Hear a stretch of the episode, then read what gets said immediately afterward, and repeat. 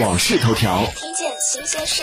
往事头条，我是阿南。相信不少朋友都有过这样的困惑：小时候收完压岁钱上交父母之后，父母都会说爸爸妈妈先帮你存着，但是这个钱怎么存着存着就不见了呢？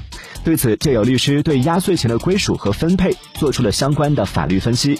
首先，给孩子的压岁钱在法律上属于赠与行为，应当归受赠人所有。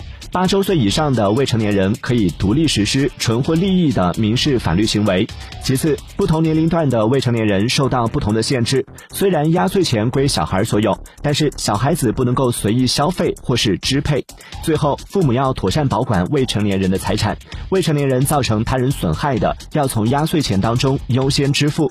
压岁钱归未成年人本人所有，可以委托父母保管。父母不能够据为己有，也不能够单纯的为自己消费。所以下次再问父母要自己小时候的压岁钱以前，记得先算算自己这些年搞的破坏，压岁钱够不够赔吧。